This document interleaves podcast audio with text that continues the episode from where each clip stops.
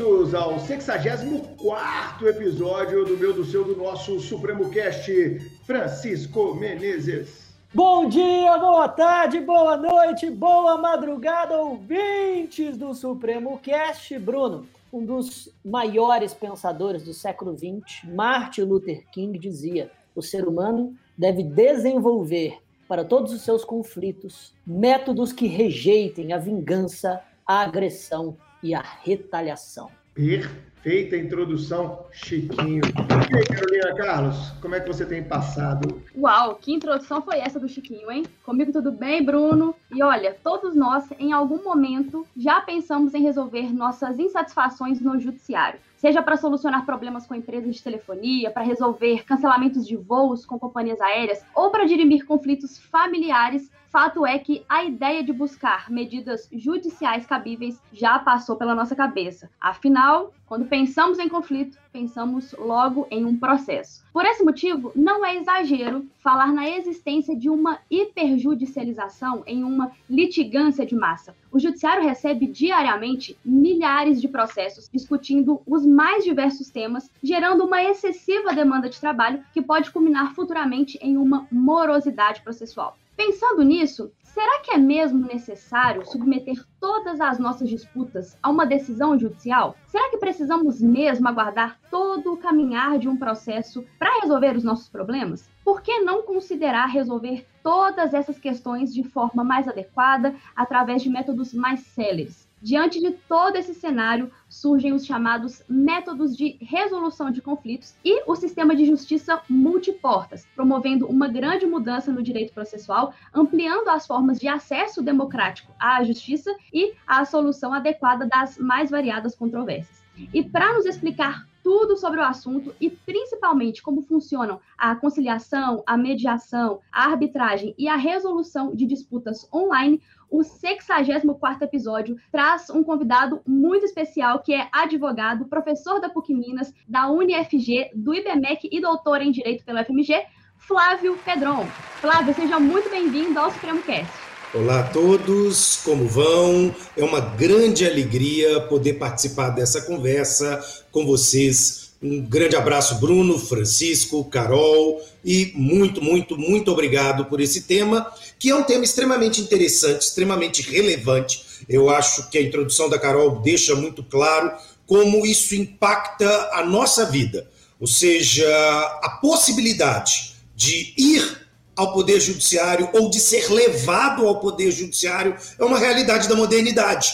Todos nós estamos sujeitos. Uh, eu brinco, né, como professor universitário, como advogado, que de vez em quando a gente recebe um cliente no nosso escritório e ele vira e diz assim: Mas doutor, eu nunca pisei no fórum nem como testemunha. Então eu tenho uma conduta totalmente abonável como se exatamente houvesse uma espécie de mancha, de rótulo, o fato de você ser autor ou ser réu em um determinado processo. Há, há um preconceito social? Sim. E, consequentemente, eu acho que a gente precisa aprender, talvez, a ver os nossos conflitos de uma outra forma. Né? E esse sistema multiportas que a Carol comenta, é algo extremamente importante, mas curiosamente não é novo no mundo ocidental. Entretanto, o Brasil, ele às vezes é um pouquinho lento para incorporar algumas conquistas evolutivas. Eu costumo dizer que o direito brasileiro ele é meio retrô, ele é meio hipster às vezes. Ele continua tentando aqui cultivar algumas práticas uh, e, com base nisso, ele demorou para acordar para a importância desse sistema multiportas. Um dado interessante para a gente pensar é que não só o Brasil, mas o próprio judiciário, ele demora bastante para perceber isso, porque a gente tem um registro histórico. A primeira grande pesquisa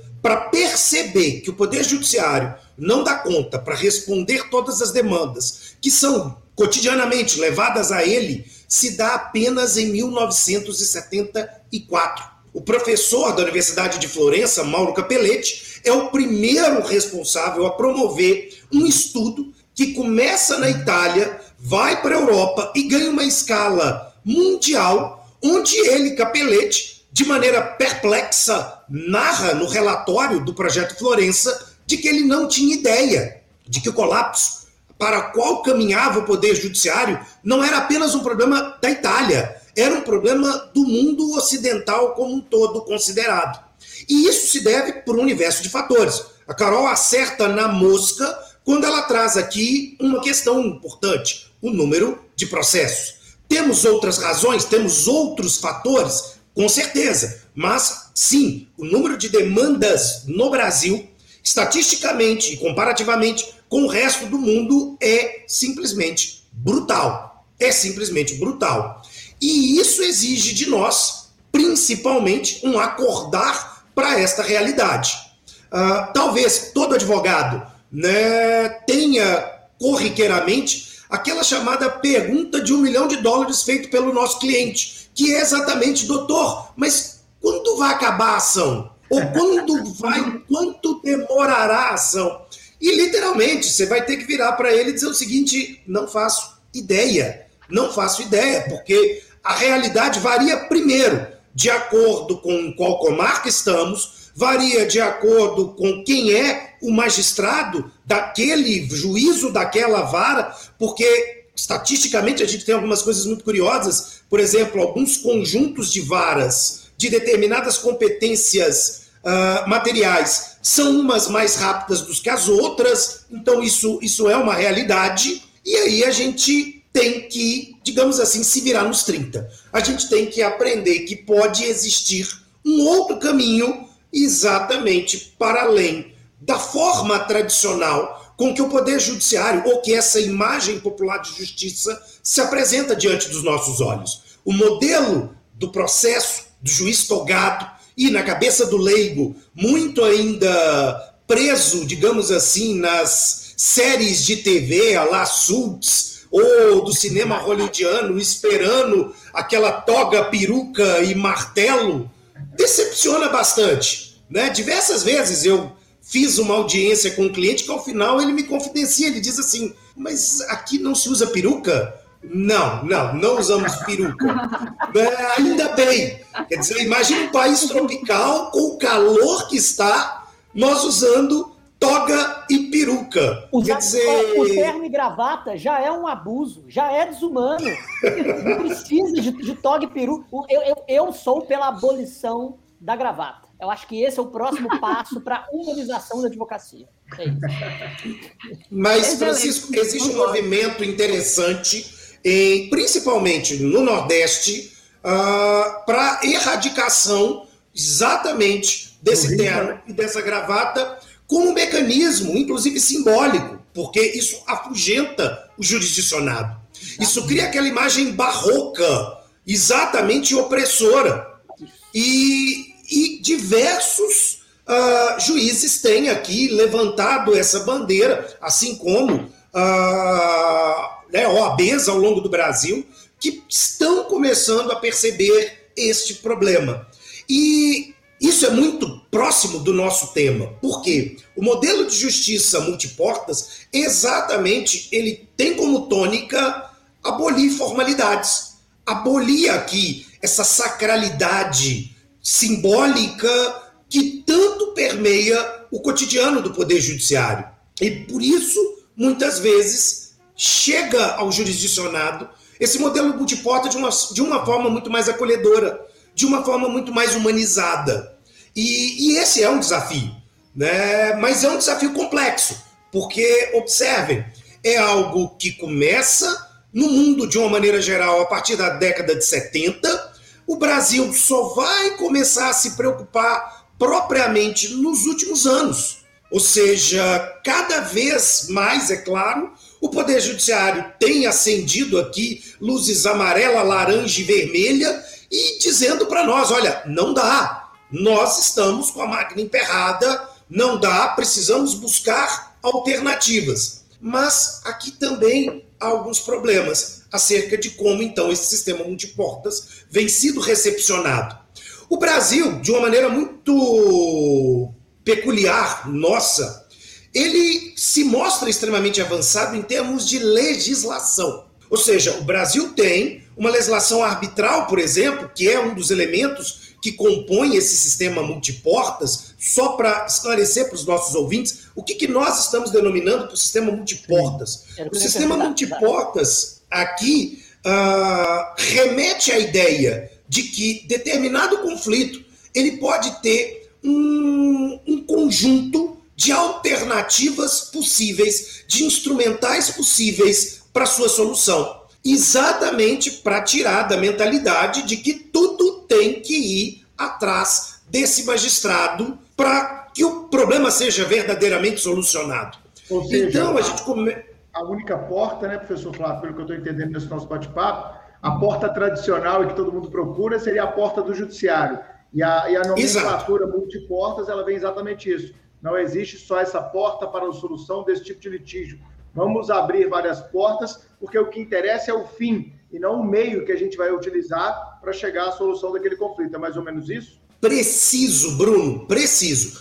Tanto é assim que a teoria do processo ela vem abolindo uma antiga expressão que ainda é muito usada por nós brasileiros, mas que já tem aqui algo de 20 anos erradicado da linguagem internacional, que é a ideia de meios alternativos para a solução de conflitos ou de controvérsias. Porque a palavra alternativa ainda traz um preconceito de que a forma jurisdicional ela seria a primeira opção e que as outras orbitariam como, digamos assim, recursos se a primeira não funcionar. É Isso é um equívoco. Isso é um equívoco. Hoje a gente prefere falar em modelo multiporta ou, por exemplo, em métodos adequados para a solução de determinados conflitos. Por quê? Porque nós vamos descobrir que nesse modelo multiportas nós temos uma, digamos assim, um, um, um, conjunto de portas e opções extremamente interessantes, como a jurisdição,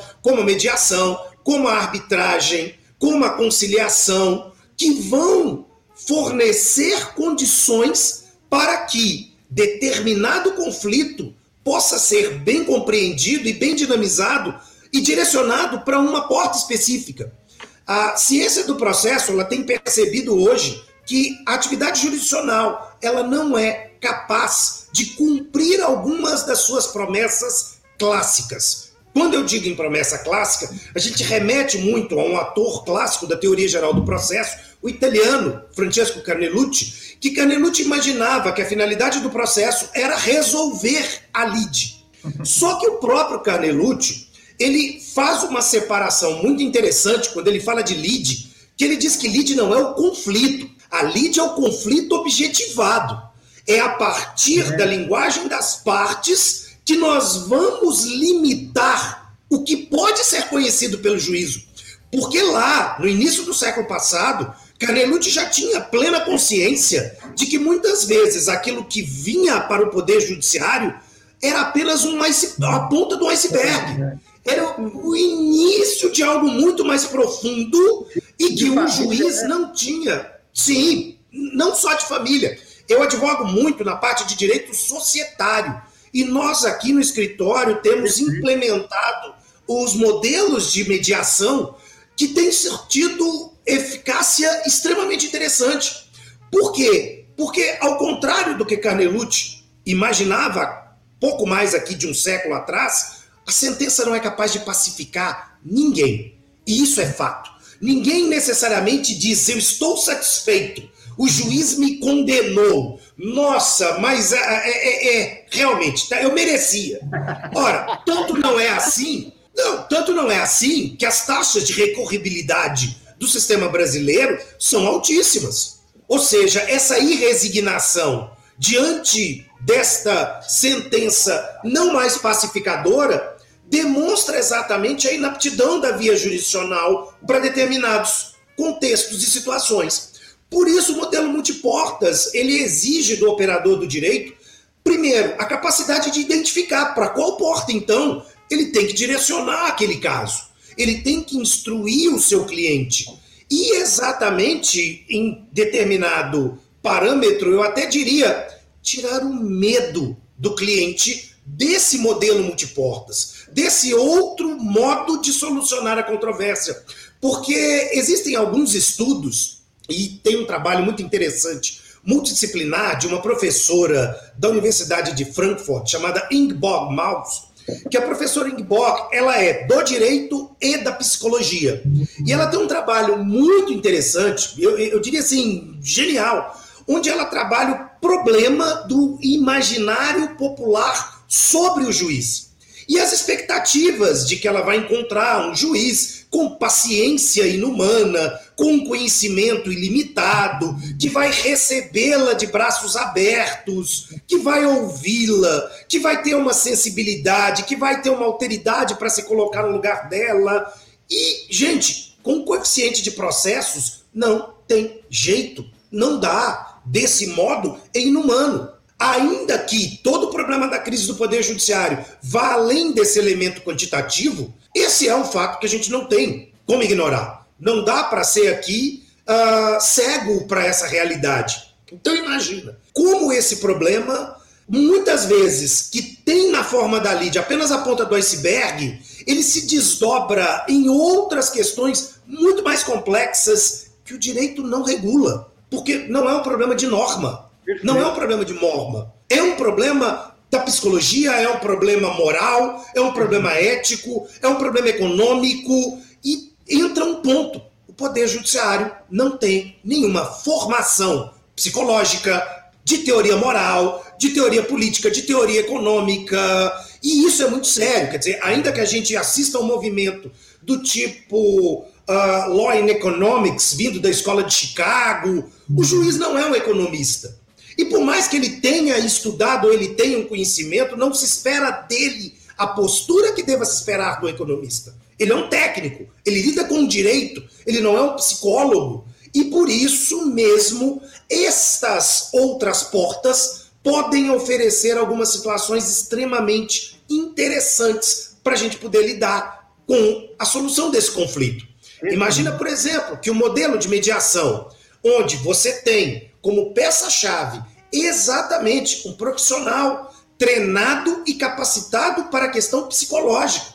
Imagina que no caso da mediação, um dos grandes problemas, uh, um dos grandes desafios da mediação é você exatamente transpor a barreira da objetividade do problema e chegar à camada da subjetividade. É você entender e fazer com que os sujeitos que estão diante do olho do furacão compreendam o que está acontecendo com a vida deles e que tipo de direcionamento eles querem dar para a própria vida. Então aqui realmente tem um ar de terapia de grupo. E é. isso é extremamente relevante. Isso é extremamente importante. Por quê? Porque aí ela vai solucionar o litígio. Bruno colocou uma questão muito interessante. Você imagina, por exemplo, um problema de família. Tá? A gente começa com uma ação de divórcio, ali tem alguma discussão de guarda, alimentos de filhos. Mas às vezes, o advogado de família, ele literalmente, vou fazer um trocadilho, ele casa com os clientes. Porque acaba o divórcio, vai vir uma revisão dos alimentos, vai vir depois uma discussão de guarda, vai vir uma busca e apreensão, aí vem uma segunda revisional, aí vem. Parece que aquilo não vai acabar. E aquilo não termina nunca. Porque no fim, o problema não está no direito. O problema não está no direito. O problema está para além do direito. E nós, infelizmente, não somos treinados no banco da escola, no banco da faculdade, a exatamente compreender essa dimensão do conflito como algo muito mais amplo, como algo muito mais profundo. Uh, eu costumo dizer que nós somos muito objetivos. O cliente chega, a gente já fica pensando, ah, eu vou fazer uma petição assim, eu vou requerer isso, ah, tem aquele precedente do STJ assim, mas às vezes não é isso que o cliente quer. É isso aí. Não é isso que o cliente quer. E a gente precisa começar a aprender a ter essa sensibilidade. Quando eu digo a gente, somos nós advogados, promotores, juízes e todo mundo que trabalha nesse grande sistema de justiça que compõe aqui essas possibilidades de alternativas. Eu acho excelente o, que você está falando, professor Flávio, e eu entendo perfeitamente isso, né? É, e pior, e reforçando o que você disse, eu acho que os bancos de grande parte das faculdades, não vou generalizar, mas de grande parte das faculdades, e assim aconteceu comigo, quando há mais de 20 anos me graduei, a gente é educado na faculdade de Direito a acreditar é, que o direito vai ser uma ciência social realmente de pacificação, como você colocou, E mais do que isso, é, há uma fetichização do direito. O direito é usado como um grande fetiche. As pessoas acreditam que, é, levando aquilo para a justiça, como você colocou, aquilo vai ser resolvido, e, e acho que sua, sua introdução foi altamente é, perfeita, na minha visão, porque é isso, cara. As questões são muito, elas estão muito além do direito. O direito é só um instrumentozinho no meio dessa, desse mexidão, no meio desse bolo todo aí, né? Dessa, dessa mistura toda, né, Carol? É, inclusive, o Flávio falou uma coisa muito interessante, porque às vezes resolver o processo não é resolver o problema. O problema está no, no, diálogo ou na falta dele, né? E às vezes no processo a gente tem até muito essa cultura, por termos essa cultura do litígio, muitas vezes os advogados em ações de família, por exemplo, sempre orientam os clientes a não, não aceito o acordo do seu ex-marido, não. Não, para espizinhar a pessoa mesmo. Então, assim, a gente precisa mesmo quebrar essa, essa cultura que a gente tem de litígio e de tratar o processo como algo destrutivo, né? E não de forma construtiva. Eu achei perfeita a sua introdução. E para a gente. Carol, me, permitam, me permita uma parte que é muito sério. Uh, só para emendar a sua fala e a fala do Bruno. Uh, determinados profissionais e até professores, né? Eu tive, eu tive uh, uma professora na minha graduação que ela tinha orgulho de dizer que ela não aceitava acordos, que ela não instruía seus clientes a aceitarem acordos. Se eles quisessem aceitar um acordo, que a destituíssem, porque, na verdade, ela, ela, ela trabalhava quase com, com um esquema de score mesmo. Ela tinha orgulho de dizer: eu tive tantos casos, eu ganhei tanto. E isso, gente, é muito sério. Ou seja, essa cultura de litígio, que sim, ela fez parte dentro de um modelo de cultura jurídica, não vou dizer antiga, mas que já não tem mais o seu sentido no contexto da realidade em que nós estamos vivendo. Uh, nós temos que ser pragmáticos. Não adianta a gente ser também utópico de dizer, não, mas vamos buscar a melhor sentença, ou se a sentença não te, te, te, te, te acomoda, vamos então para o Tribunal de Justiça e buscar o melhor acordo, porque essa busca ela vai ser eternamente sem chegar à reta final. É humano. E exatamente a partir desse momento, um grupo, vamos colocar assim, cada vez mais crescente, principalmente de professores, tem que assumir a responsabilidade de trazer para as novas gerações, para os juristas em formação, essa oportunidade de, primeiro, fazer uma, uma crítica sobre o próprio sistema de justiça em que ele está vivendo e, consequentemente, ofertar estas possibilidades de alternativa e que são extremamente interessantes são extremamente sedutoras, mas o Bruno toca num ponto que é um ponto muito complicado. O direito, seja pela construção hollywoodiana, onde há aquele elemento apaixonado, aquela crença de que, de alguma forma quase que metafísica, a justiça vai brotar no meio do julgamento, a verdade vai aparecer, como se tudo fosse um grande episódio aqui, sei lá, da, da, da, da Liga da Justiça, não tem sentido na nossa realidade. As coisas não são assim. E o leigo, entretanto, ele ainda tem. A professora de Bormaus traduz isso muito bem como uma espécie de carência social. A partir do momento em que a sociedade perde os seus eixos referenciais, e a gente assiste não a crise do judiciário, mas uma crise do direito do Estado, uma crise da escola, uma crise da família, uma crise da igreja. Nós somos lançados no mundo revolto. E muitas vezes o judiciário ainda tenta se mostrar como uma espécie de boia de salvação, como uma espécie aqui de porto seguro e, consequentemente, vende uma questão simbólica, uma imagem que é recebida pela população principalmente pela população mais carente, como uma forma de acolhimento, porque é ali que muitas vezes ele vai ver a concretização. Uh, tem um professor canadense, mas que leciona na Universidade de Chicago, William Sherman, e o Sherman trabalha muito bem essa ideia, ou seja, a sociedade de uma maneira geral, ela tem um anseio de ver o direito, de ver as suas expectativas de justiça serem concretizadas. O grande problema é que todo o processo político de concretização, através dos canais institucionais tradicionais, o legislativo, o, ju, o, executivo se dão de uma maneira muito mais lenta, o que é perfeitamente natural, do que, por exemplo, o ingresso no Poder Judiciário, onde você chega com uma petição inicial, com um pedido de tutela provisória, e o juiz sapeca uma medida liminar ali. E a pessoa acha que aquilo resolveu o problema dela. Uh, certa conta, eu atendi um, um, um empresário no fim do ano passado, onde exatamente ele dizia: Mas eu tenho a liminar e eu falava com ele: calma, a liminar é precária. Nada te garante até o fim. Conseguimos o primeiro passo, mas o resultado não acabou. E, e ele ficava meio assim frustrado, dizendo: Poxa, mas então a liminar pode desaparecer, quer dizer, escorrer pelos meus dedos, e, e o que vai ser? Eu falei: Pois é, então calma. O tempo do processo é um tempo diferente. E por isso mesmo, o tempo do judiciário ele é sentido simbolicamente de uma maneira bastante diferente pela população. E isso também acaba sendo um problema. A romantizada que Hollywood, uh, sei lá, televisão e coisas do gênero faz, sim, todo mundo espera que o seu caso seja tratado como um caso da SUTS. E as coisas não são assim. Né? O aluno de graduação, principalmente, ele tem essa expectativa. Eu canso de ser interrompido na aula com a pergunta do aluno, tipo assim, mas eu assisti um episódio de Suits e lá você fala: pera, calma, né, pequeno gafanhoto, a coisa não é assim. Uma coisa é a TV. Ah, mas é porque é common law? Não, é porque é Hollywood. E Hollywood é diferente. Então as coisas são mais românticas, as coisas são mais uh, enérgicas, as coisas são mais angustiantes.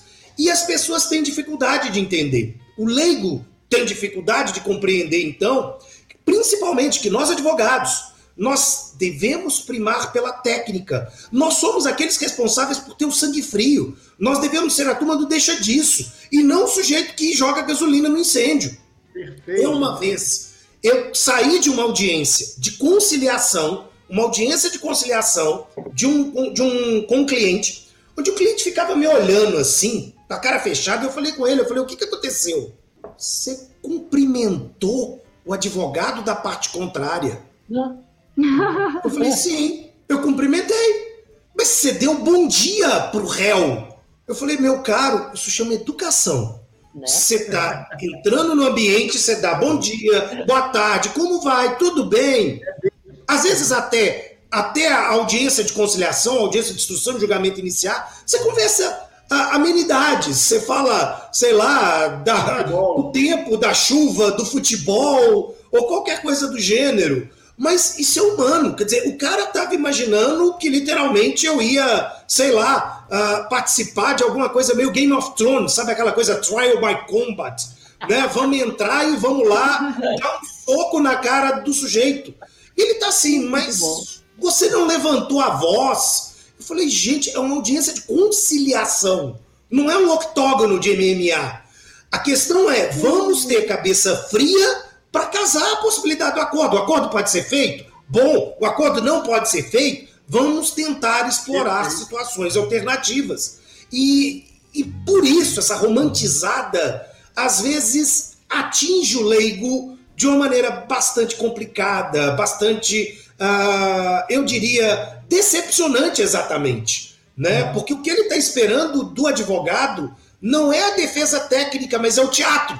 É. E o teatro não vai conduzir a solução do problema. Uh, esse... Pois não, não. Deixa eu só fazer uma parte que já te passo a palavra, que o Chico tá. quer falar também.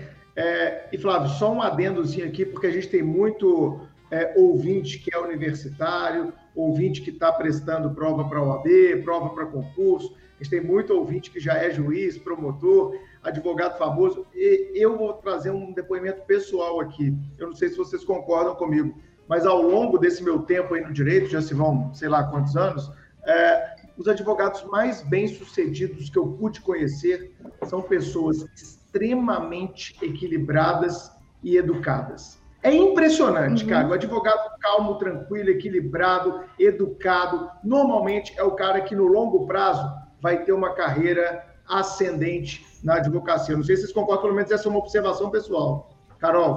Plenamente, concordo plenamente. Inclusive, é, o Flávio falou sobre situação de audiência e tudo, que às vezes o advogado cumprimenta o advogado da parte contrária, eu fiz estágio no juizado especial civil e Também. as pessoas chegavam sem advogado, às vezes o autor chegava sem advogado, mas o réu ia com o advogado, e às vezes eles achavam que eu estava do lado do réu ou do lado do autor, porque um ou outro estava desacompanhado de advogado. Então, eu, na condição de conciliadora, às vezes não podia conversar com o, com o advogado de uma das partes ou com a própria parte. Às vezes o autor achava que eu estava ali para advogar para ele, sabe? Não como uma conciliadora, então eu não podia conversar com o réu, não podia conversar com o advogado do réu. Terminada a audiência, às vezes eles tiravam dúvidas, né, para saber o que ia acontecer dali para frente. O autor depois me via e falava assim: tá conversando com, com a menina da empresa aí, a menina da, da empresa de telefonia, você tá conversando com ela? Então acontece muito isso mesmo, essa, essa confusão. E eu nessa experiência que eu tive no juizado, no meu estágio, e também no pouco tempo que eu advoguei, realmente, Bruno, concordo com você que advogados educados e serenos são os mais bem-sucedidos mesmo.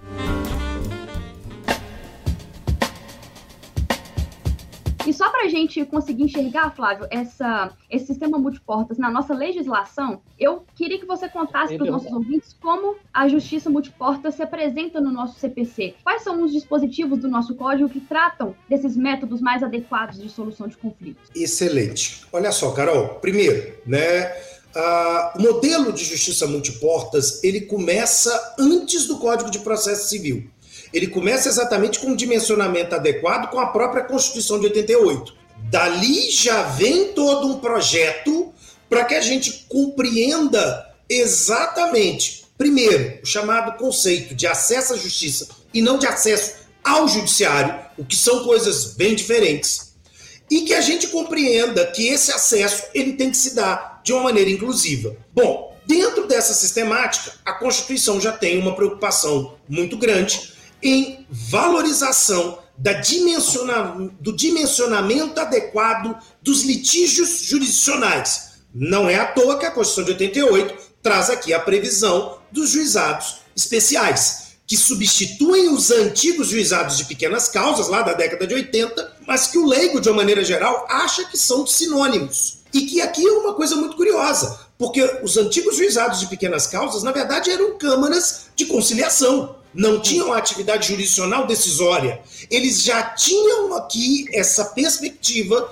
e essa compreensão de ofertar uma alternativa de estabelecimento de um diálogo. Bom, daqui a gente vem para o Código de Processo Civil, e o Código de Processo Civil, ele tem exatamente de uma maneira muito interessante um conjunto de dispositivos já nas suas normas fundamentais, aquele primeiro conjunto de 15 artigos que na verdade representa a espinha dorsal principiológica do Código de Processo Civil, e que por isso eles não são apenas, digamos assim, normas de perfumaria. Eles são verdadeiras chaves interpretativas para a ressemantização do conceito de processo, do conceito de contraditório, do conceito de ampla defesa, de uma forma muito mais profunda. E ali já está a ideia de que o conflito tem que ser dimensionado de maneira adequada os próprios artigos 3 e 4 já fazem referência às possibilidades de conciliação e de mediação, o que é algo extremamente interessante, o que é algo, uh, digamos, que vai ser reproduzido ao longo do código. Se a gente pensa, o código de 2015 ele já tem um capítulo para falar da mediação, o que é algo ignorado na sistemática do Código de 73, do CPC revogado.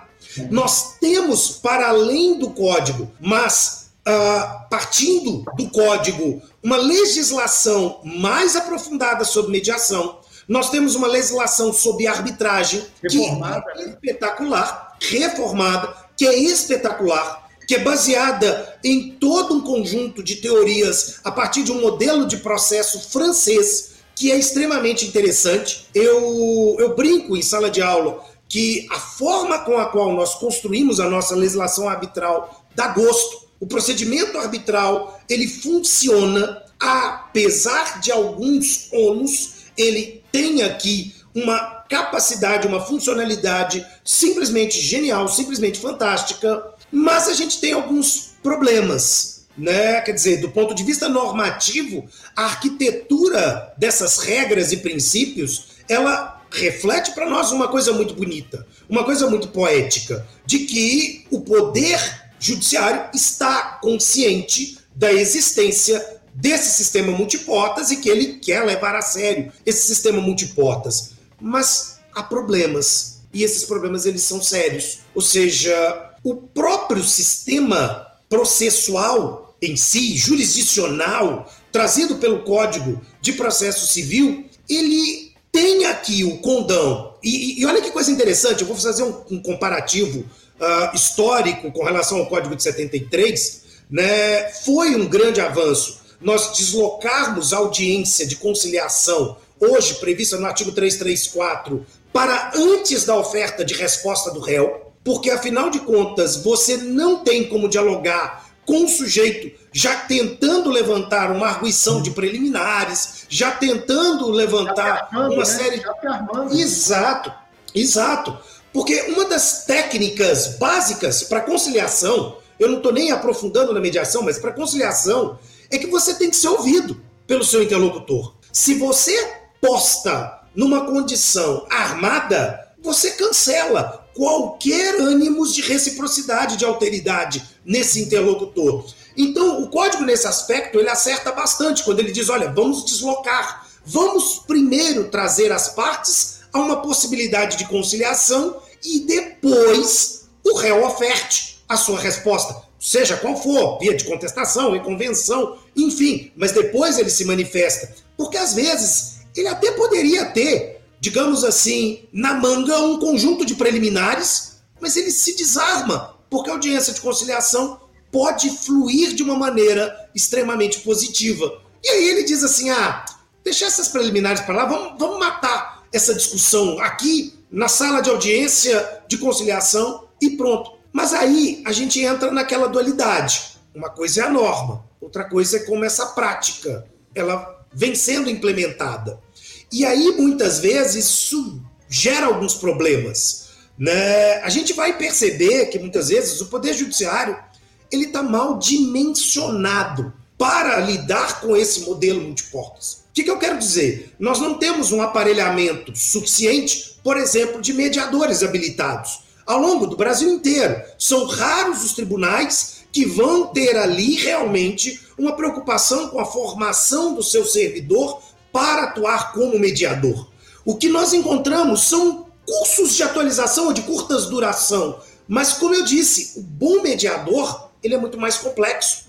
O mediador ele chega a ser em alguns países uma profissão jurídica propriamente dita. Ou seja, ele tem um embasamento, ele tem uma formação em psicologia e psiquiatria forense, e aí ele vai atuar como mediador. Ele cobra a sessão de mediação para, consequentemente, ouvir as partes e desenvolver a possibilidade dessa solução. Porque lá, lá, isto não vem para dentro do Poder Judiciário, como vem na legislação brasileira.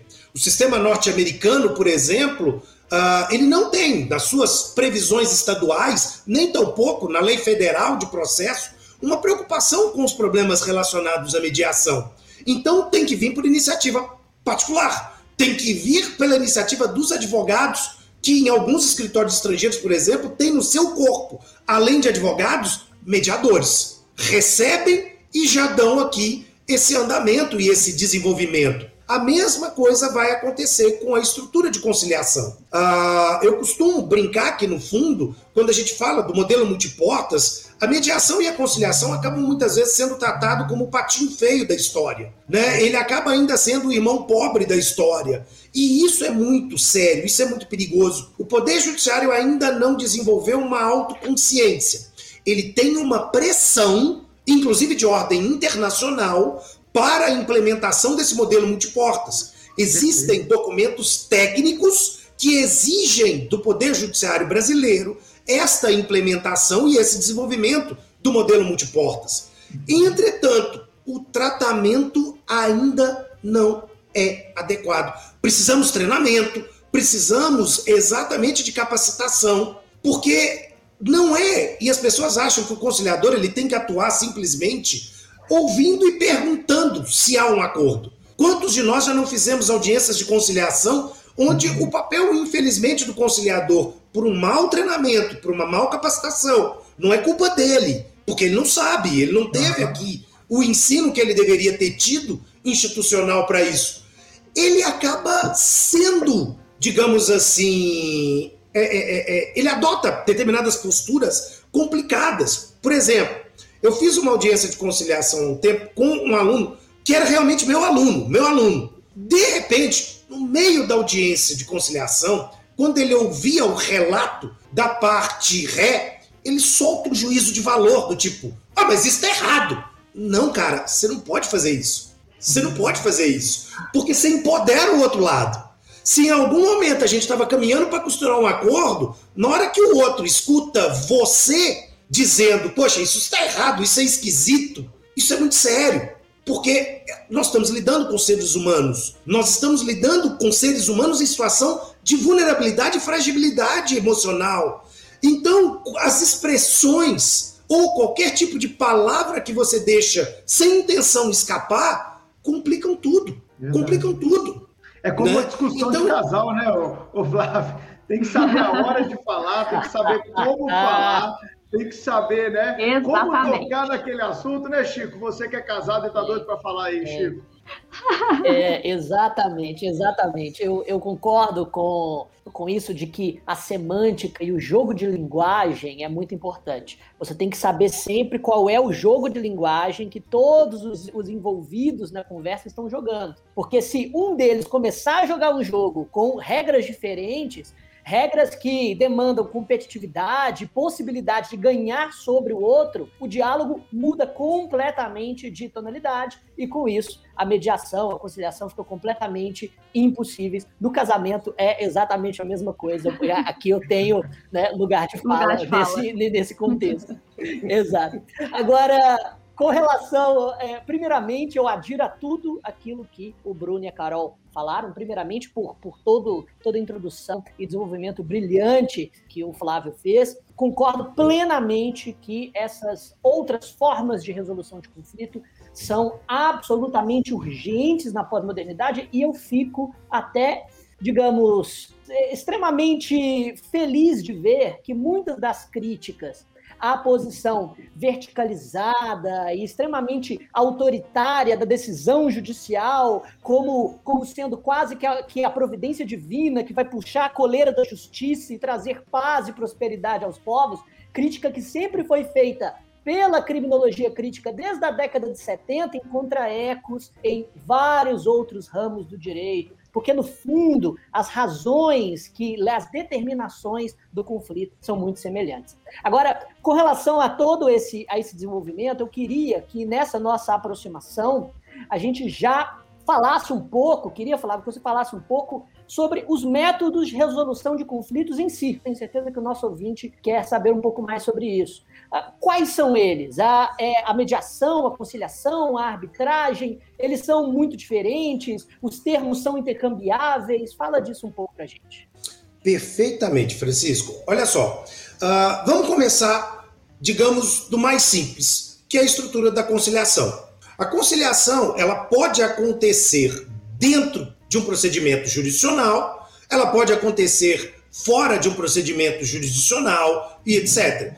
A conciliação ela pode ser feita deveria ser feita, começar a ser feita, por exemplo, por nós advogados, no momento de acolhimento do nosso cliente. Nós temos uma preocupação aqui, uh, eu, minha equipe, por exemplo, de verificar a possibilidade de conciliar o tempo inteiro, sempre ouvir o cliente dizer: olha, você me permite que eu ligue para o advogado da parte contrária e tente estabelecer uma possibilidade de acordo? Quer dizer, há aqui minimamente esse ânimos da sua parte? Bom, se essa postura psicológica ela existe, vamos trabalhar. E às vezes a coisa pode ser solucionada sem precisar da via jurisdicional tradicional. As partes podem tabular um contrato ou até mesmo fazer aqui um acordo e submetê-lo à homologação judicial. Perfeito. A mediação, ela já tem uma característica um pouco mais complexa do que a conciliação. Porque na verdade, o que é a conciliação? É um terceiro vir ao conflito, autorizado pelas partes, para exatamente tentar catalisar a possibilidade de um acordo. Ele está ali para saber dosar os ânimos e, utilizando técnicas de negociação, permitirem que objetivamente o acordo aconteça. A conciliação ela é como o problema da lide carnelutiana, ela está na pretensão e na resistência. Ela está naquilo que eu quero e que o outro mostra-se como obstáculo. Ponto. O conciliador ele não está preocupado, porque não é este o escopo desta modalidade de solução, em compreender os elementos psicológicos, em compreender o que está por detrás. Ele quer acabar com aquele incêndio e nada mais. A mediação, exatamente, ela é mais profunda e por isso mais vertical. Ela toma mais tempo. E uma das críticas que os mediadores fazem ao Código de Processo Civil, exatamente, é o estabelecimento de uma limitação temporal muito curta para que essa mediação possa se desenvolver. O que, que acontece aqui? O código cria uma sistemática onde ele diz: ok, é possível mais uma audiência de conciliação e é possível mais uma audiência de mediação. Mas nós temos no artigo 334 um lapso temporal. Então eu tenho que ter 60 dias para o conflito ser solucionado. E os mediadores dizem: olha, muitas vezes isso não é possível. Porque se nós estamos agindo de maneira psicologicamente terapêutica, você precisa, primeiro, ouvir uma parte isolada, ouvir a outra parte isolada, perceber a possibilidade de aproximação, para que às vezes essa aproximação não seja um foco de novas arestas, para daí tentar fazê-los compreender e permitir que eles cheguem à solução. As pessoas acham que o mediador ele tem que dar respostas prontas. E ele não vai fazer isso. Ele não tem o um mapa da mina. Ele vai, na verdade, é permitir que elas baixem a guarda, escutem e, consequentemente, possam, com a autonomia delas, chegar a essa composição.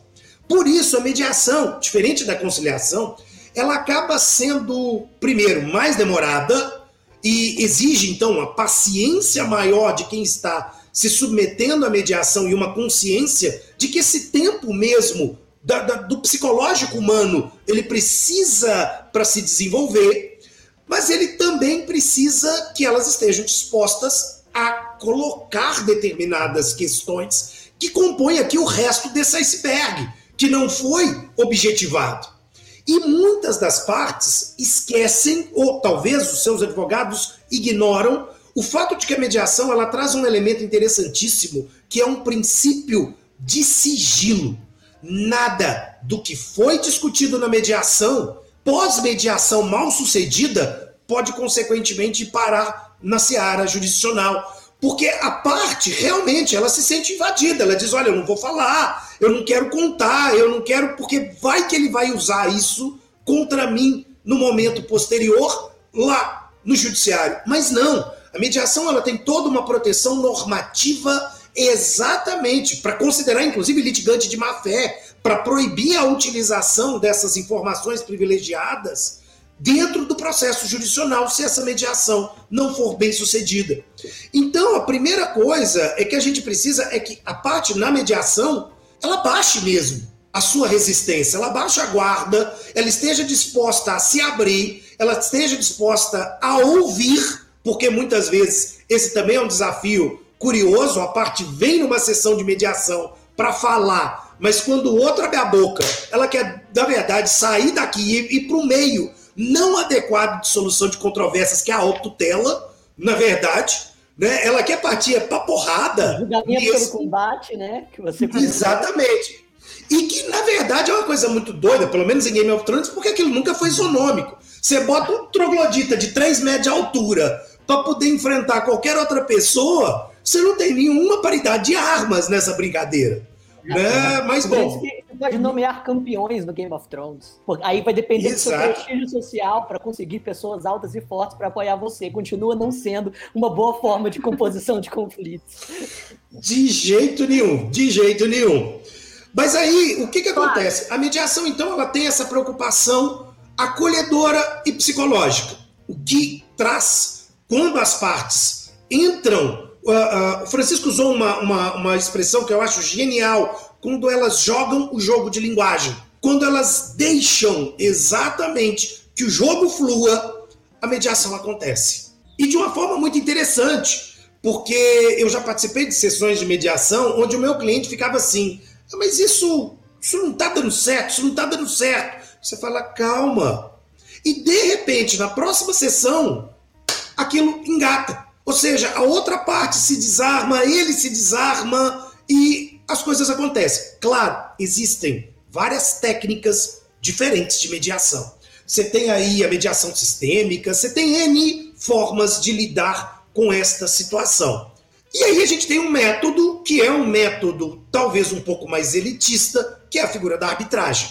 Qual é o bônus e o ônus da arbitragem? Na arbitragem, isso parece paradoxal quando o aluno de graduação ou leigo nos escuta que nós temos um especialista naquilo.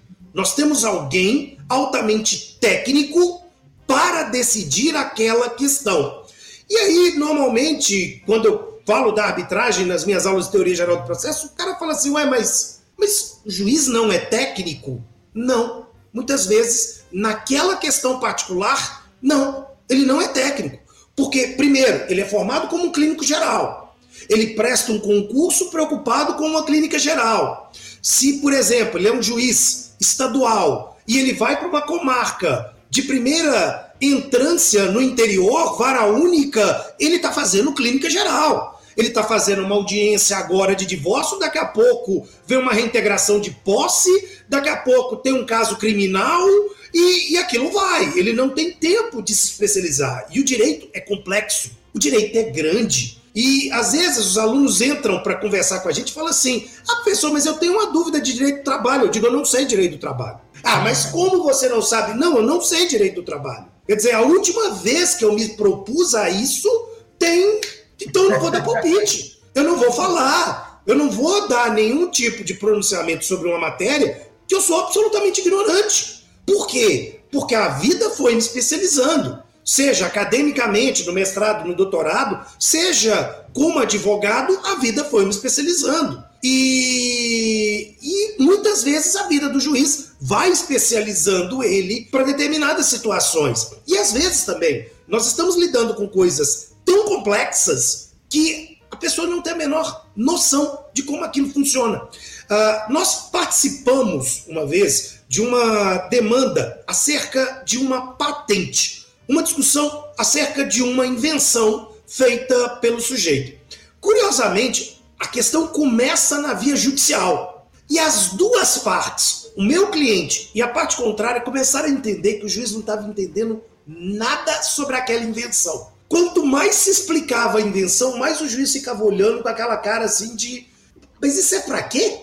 Como é que isso funciona? Mas e, e aí as duas, numa situação foi muito interessante. As duas viraram e falaram o seguinte: cara, vamos para arbitragem? Porque aí o que, que nós vamos fazer? Nós vamos trazer alguém daquela área, daquela questão específica, para vir discutir conosco. Isso faz diferença. Isso faz diferença.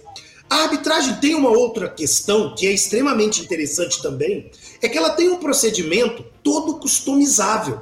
A lei de arbitragem, ela entrega para as partes em comum acordo, definir o procedimento arbitral de acordo com a complexidade do litígio que ela está sendo demandada. Então, eu tenho procedimentos arbitrais que podem ser mais longos, mais complexos. Eu vou definir com a outra parte se nós vamos ter testemunhas ou não vamos, quantas vamos. Então, o procedimento ele é todo arrumado, ele é todo customizado. Isso fica interessante pela questão da gente não ter como infelizmente acabamos tendo dentro da estrutura do Poder Judiciário, tempos mortos. A coisa flui com mais agilidade, além dessa tecnicidade, e, consequentemente, aí vem o, o, a parte negativa. A arbitragem ela tem um custo. Não existe a possibilidade de requerer gratuidade de arbitragem. E os honorários do árbitro variam de acordo com a própria qualificação que esse árbitro se apresenta. Ora, se você quer um professor titular de engenharia aeroespacial para discutir acerca dessa patente, esse professor titular tem um preço. A hora dele tem um preço. Né? E aí, se você quer um árbitro, três árbitros, cinco árbitros, você tem uma questão de preço. Se você customiza um procedimento para que ele funcione, isso é interessante, você consegue customizar com uma boa qualidade de contraditório e ampla defesa, por exemplo, um procedimento arbitral que demore 60 dias. Porque, como não tem tempos mortos, há um calendário nessa arbitragem, você sabe desde o início quais são as sequências, quais são as datas, quais são os atos, e ao final nós vamos ter aqui a produção da decisão arbitral. Agora, a questão econômica ela pesa muito na arbitragem, mas também não é sempre. E uma vez eu estava conversando com um cliente onde eu fiz esse cálculo. Eu falei, eu peguei a tabela do Tribunal de Justiça de Minas Gerais e peguei a tabela da Camarb para os seus hábitos. E falei com ele, eu falei, eu acho que vai ficar mais barata a arbitragem. Porque era uma causa realmente com um valor mais alto em cima disso. Né? Então, às vezes a gente tem que pôr na ponta do lápis. E aí se torna uma coisa extremamente interessante a arbitragem. Mas, Mas... olha que coisa curiosa. Deixa. Claro. Perdão, Bruno.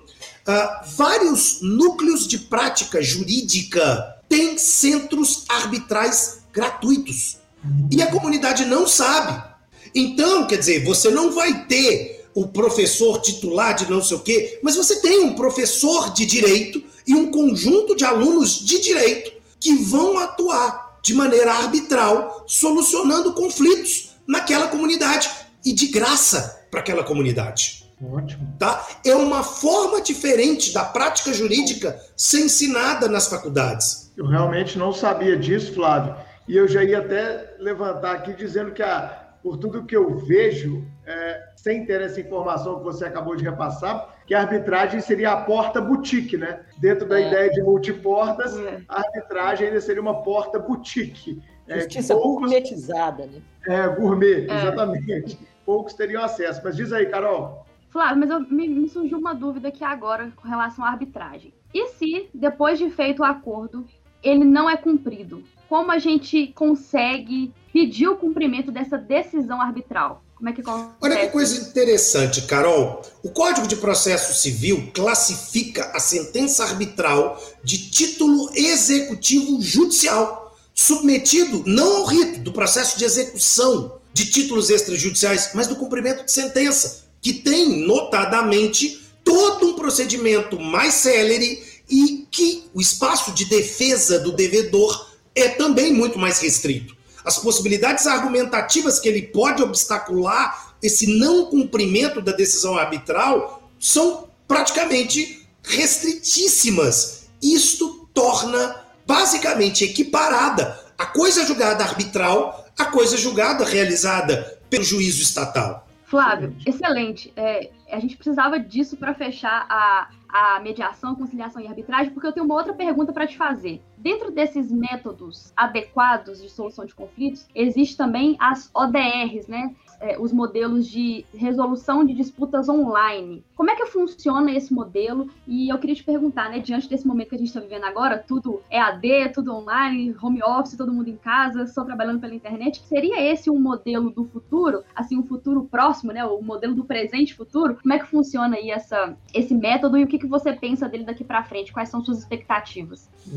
Excelente lembrança, Carol. Excelente lembrança. Olha que coisa interessante. As ODRs, né, ou Online Dispute Resolution, elas surgem primeiro nos Estados Unidos com um case promovido pela empresa é, eBay. O eBay percebe que ele estava sendo demandado judicialmente de maneira uh, massificada e ele tem um estalo. Ele vira e diz o seguinte: Poxa, peraí, será que eu não consigo internalizar as reclamações vindas dos meus usuários e criar um mecanismo para que a gente possa tentar solucioná-la? E aí o eBay vai desenvolver um algoritmo para exatamente trazer aquelas partes reclamantes para uma tentativa de conciliação. Não é mediação, não é arbitragem, é uma tentativa de conciliação. Todas as modalidades de ODR são modalidades de conciliação. E dentro dessa sistemática, uh, algumas conciliações promovidas por ODRs, inclusive, elas são robotizadas. O conciliador é um robô que vai conseguir ligar, digamos, as partes e oferecer, a partir de uma programação, é claro, comportamentos e alternativas. E com isso, Basicamente, o eBay teve a sua taxa de judicialização caminhando para o zero.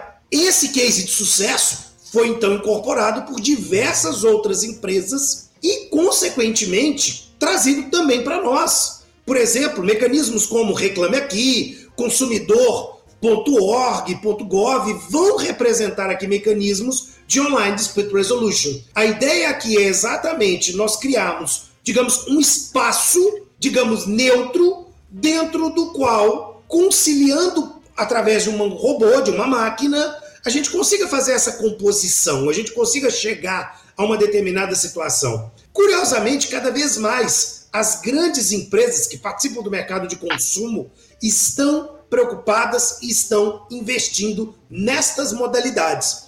E de uma maneira muito curiosa, o judiciário de alguns países também estão extremamente preocupados no desenvolvimento de estruturas de online dispute resolution pelo próprio poder judiciário. Tem um dos grandes autores no campo da tecnologia do direito, professor aqui, uh, Richard Suskin, Suskin uh, ele participou de um projeto de construção de um tribunal online, 100% online, no estado de British Columbia, no Canadá. Hum, 90%. Hã? Vancouver, lá, muito bom. British é. Columbia. Um negócio muito interessante da forma como ele está fazendo esse, esse elemento, porque ali ele introduz camadas de conciliação, mas a possibilidade de que em determinados momentos a questão possa ser conduzida para o mediador humano. Para que esse mediador, percebendo ali alguns pontos onde ele consiga trabalhar e, consequentemente, amarrar uma transação, tenham também a sua efetividade. É um projeto piloto e que tem trazido aqui dados extremamente interessantes e, como consequência, alertado aqui a estrutura jurisdicional brasileira também para isso. Né? Nós temos alguns tribunais que estão também agora desenvolvendo os seus mecanismos para também trabalhar com as ODRs. Excelente, Lavo. Mas pensando freudianamente, amigo, será que alguns juízes, alguns tribunais, com aquela vaidade que é peculiar a muitos, não vão se sentir diante desses métodos online uma perda de significado, uma perda de espaço. Você tem visto assim é, é, a magistratura como um todo é, pro, é, propensa a aceitar esses mecanismos multiportas? O que, que você tem visto assim da sua prática, das suas conversas? Porque o que eu vejo de fora, é, sendo um leigo no assunto, confesso, são muito mais atitudes isoladas, lideradas algumas vezes por um desembargador que acredita muito naquilo, e não algo é, sistêmico, algo que realmente traga todo o corpo do judiciário para aquilo. Eu não sei se tem alguma explicação psicológica de perda de poder, perda de significado e etc. O que você tem visto sobre isso, amigo? Bruno, tem, tem sim, tá? E por isso mesmo é que essas metodologias acabam muitas vezes sendo uh, subaproveitadas pelo Poder Judiciário. Quer dizer, se o Poder Judiciário ele perceber que, na verdade, ele tem que se representar muito mais de uma função do que de pessoas, a gente vai caminhar para esse projeto, por exemplo, de British Columbia.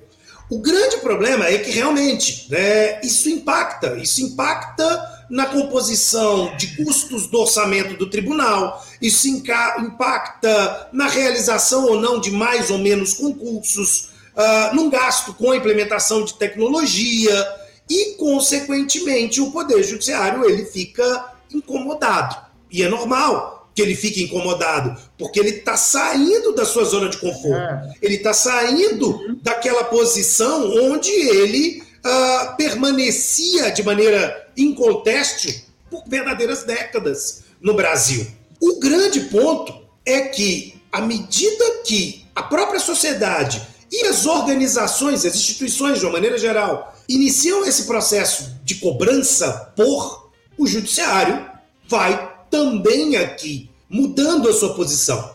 Ah, pelo Justiça em Números, por exemplo, nós temos acesso a, a parte das informações orçamentárias que diversos tribunais têm acerca do aumento do gasto com tecnologia e com implementação desse sistema multiportas. Nós temos, é claro que isso não é uma, uma, uma tendência uniforme, mas há alguns tribunais que estão muito preocupados com essa utilização e a percepção, inclusive em situações que escapam o campo tradicional. Realmente, quando a gente pensa, poxa, a gente está pensando em mediação, a gente pensa muito na questão do direito de família, mas olha que coisa engraçada. Né? Nós temos um case muito, muito paradigmático que aconteceu no Rio de Janeiro e que mudou bastante a forma do judiciário do Rio de Janeiro compreender o problema que foi o processo de falência da Oi. No processo de falência da Oi, nós tivemos a implementação de ODRs voltadas à conciliação dos credores para a composição dessa massa valida. E isso de uma maneira simplesmente única. De maneira simplesmente única. Essa experiência ela é muito positiva porque ela alia as duas coisas. Ela alia um incremento de tecnologia no poder judiciário e ela explora a mediação e a conciliação em terrenos que a princípio eram deixados de lado. As pessoas pensavam: não, ninguém, o empresário não quer conciliar, ele não tem interesse dessa discussão psicológica, mas tem sim. Porque, acima de tudo, o empresariado ele quer saber com que fragilidade ele vai receber, se ele vai receber, quanto ele vai receber. Então, essa mudança de postura tem também impulsionado um novo reflexo. As coisas ainda são muito novas. É. De uma maneira geral, muito Você novas. muito bem, cara. Você falou muito bem. Toda nova realidade traz é, uma retirada da zona de conforto e, lógico, traz traz um certo incômodo, é natural isso, e eu espero que os futuros juízes que estão nos ouvindo aqui no Supremo Cast já entrem, e os promotores também, defensores públicos, procuradores, delegados, por que não, eles já entrem nas carreiras jurídicas de Estado com uma mentalidade mais aberta a esse cenário multiportas que a gente está vendo nesse episódio espetacular com o professor Flávio. Bom, pessoal, Chegamos agora àquele momento que todo mundo gosta, que é o momento da Dica Suprema. Chiquinho,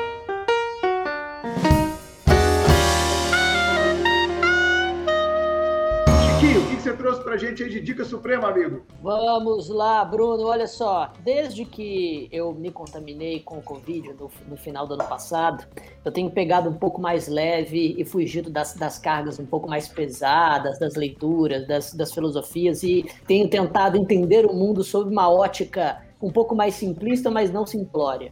E eu me deparei com um livro que está sendo um deleite completo, e o livro se chama Este livro não vai te deixar rico. Este livro não vai te deixar rico. É, é, de, uma, é de um pseudônimo, o, o escritor assina com um pseudônimo chamado Startup da Real. Tem inclusive um dos melhores, um dos melhores Instagrams assim, da, da, história do, da história do Instagram. E é basicamente um livro anti-autoajuda. É um livro que, que, é, que, tem, que tem a pretensão de evidenciar o quão pueril, simplório e, sofismático é a autoajuda de negócios e de, e de todo o coach financeiro da, do mundo contemporâneo. Não, olha, veja, veja bem o nome dos capítulos. Capítulo 1, como não começar do zero. Capítulo 2, é melhor você terminar essa faculdade, vai por mim. Capítulo 4, não, morrer de trabalho não é bonito. E o melhor, do meu favorito até então, capítulo 14, Oi, meu nome é Betina, eu tenho 22 anos e 1 milhão e 42 mil reais de patrimônio acumulado. A ironia, a, a sagacidade em, em, demonstrar o quanto que essa cultura meritocrática deformada que chega aqui no Brasil, como um certo resquício ideológico do liberalismo ou neoliberalismo para outros, acaba criando toda uma, uma ideologia muito perversa e que nos impede de observar as estruturas que muitas vezes condicionam as relações humanas e que geram os conflitos que para poder é, de certa forma, conectar com o, o, nosso assunto desse, desse podcast. Então, assim. Repete o nome, Chico, eu vou anotar aqui, cara. Este livro não vai te deixar rico de startup da Real. É, sinceramente, utilidade pública. Muito bom. Carol, o que, que você trouxe pra gente hoje? Então, Bruno, para a Dica Suprema de hoje, não poderia deixar de indicar o livro de coautoria do nosso convidado, Teoria Geral do Processo. É um livro excelente, até indiquei no meu Instagram há um tempinho Mostra atrás. Mostra de novo aí, Carol, deixa um tempinho aí pra galera ver, pô. Vamos ajudar, ajudar o professor Flávio Pedro a vender mais livro aí, poxa, o que, que é isso? É isso Esse é livro isso, é, é excelente, é da Juspódio, editora Juspódio. É um uhum. livro muito interessante para quem gosta de direito processual, para quem precisa construir uma base em TGP e para quem precisa de uma vez por todas entender a matéria. O conteúdo é muito aprofundado, o livro é dividido em várias partes, cada parte com seus respectivos temas, e apesar de ser muito aprofundado, é uma leitura fluida, uma leitura muito muito tranquila, muito gostosa mesmo. É uma leitura que, que vai e a gente consegue realmente absorver o conteúdo. É, o sumário está disponível no site da Juspódio, né? Dá para ver o sumário todo lá no site, então fica aqui minha recomendação. E eu quero dar uma outra dica que nem estava aqui nos meus planos, mas o Flávio falou da Justiça em Números, do CNJ, Conselho Nacional de Justiça, e eu quero indicar esse site pro pessoal porque é, um, é, uma, é quase que uma utilidade pública, digamos assim. É uma forma de você obter dados e basear os seus posicionamentos em dados reais e não em achismos. E é muito bom, por exemplo, para quem está atuando no direito ou para quem está escrevendo um TCC, um artigo, uma pesquisa, para conseguir incorporar esses dados no trabalho. Então, se só digitar no Google CNJ Justiça em Números, todos os arquivos de todos os anos com todos os dados,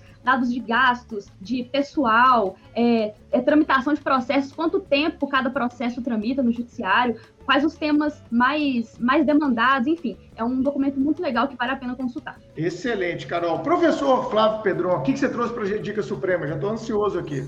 Olha só, meus caros, já que a gente está falando também sobre métodos alternativos, eu trouxe um romance. Infelizmente, eu, eu não tenho na forma física, porque tem um tempo eu, eu, eu aderi à onda do book, até por uma questão de praticidade, digamos assim. Mas tem um livro, um romance extremamente interessante de um autor chamado Jonathan Little, que se chama As Benevolentes. Esse romance, ele é um romance que começa de um jeito, mas que termina de uma forma que basicamente ninguém vai esperar. Ele tem um turning point muito legal, mas qual é a pegada? Ele está voltado a uma discussão sobre a Segunda Guerra Mundial a partir de um olhar de um oficial de alta patente da SS nazista, mas que aos poucos ele vai descortinando para o mundo e para os horrores que a Segunda Guerra Mundial desbrava.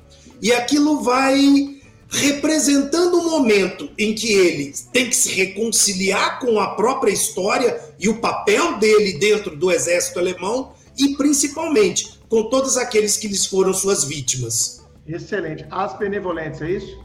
As Benevolentes, de Jonathan Little. Excelente. Muito bom.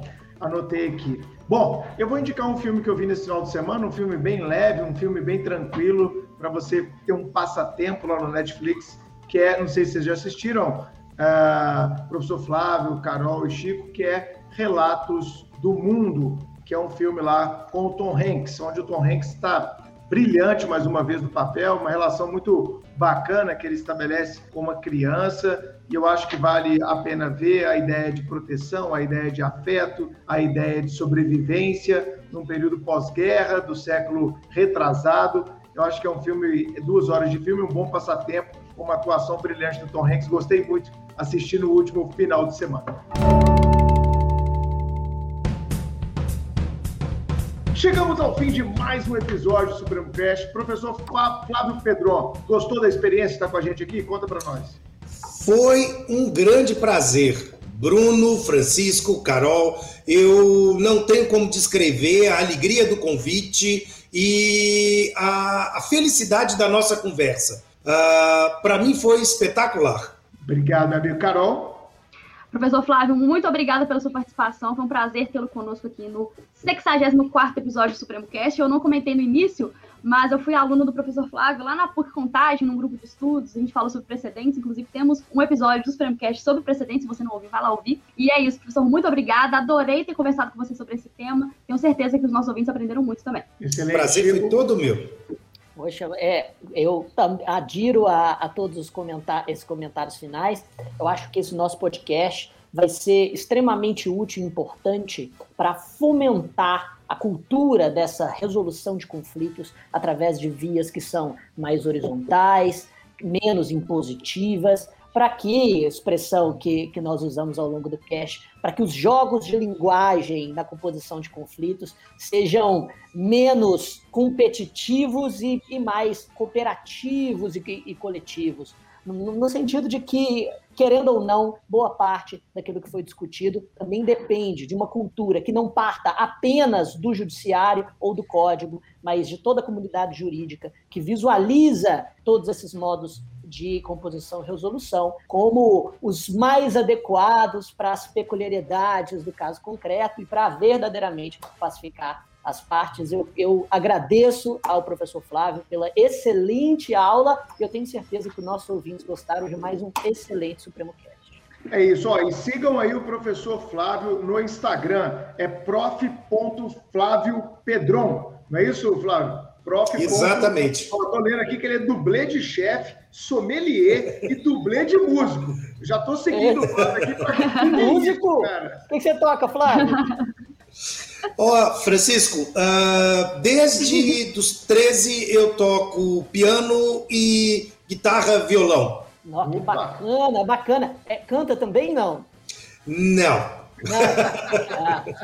A voz dele, só para não ficar sem Sabia. a classificação, porque eu classifico Sabia. vozes aqui, sabe? Nos meus tempos de estudante de canto lírico. A voz do Flávio ele tem uma rispidez que dificulta muito a classificação, mas eu acho que ele está dentro dos agudos ele é provavelmente um tenor dramático, talvez um tenor espinto.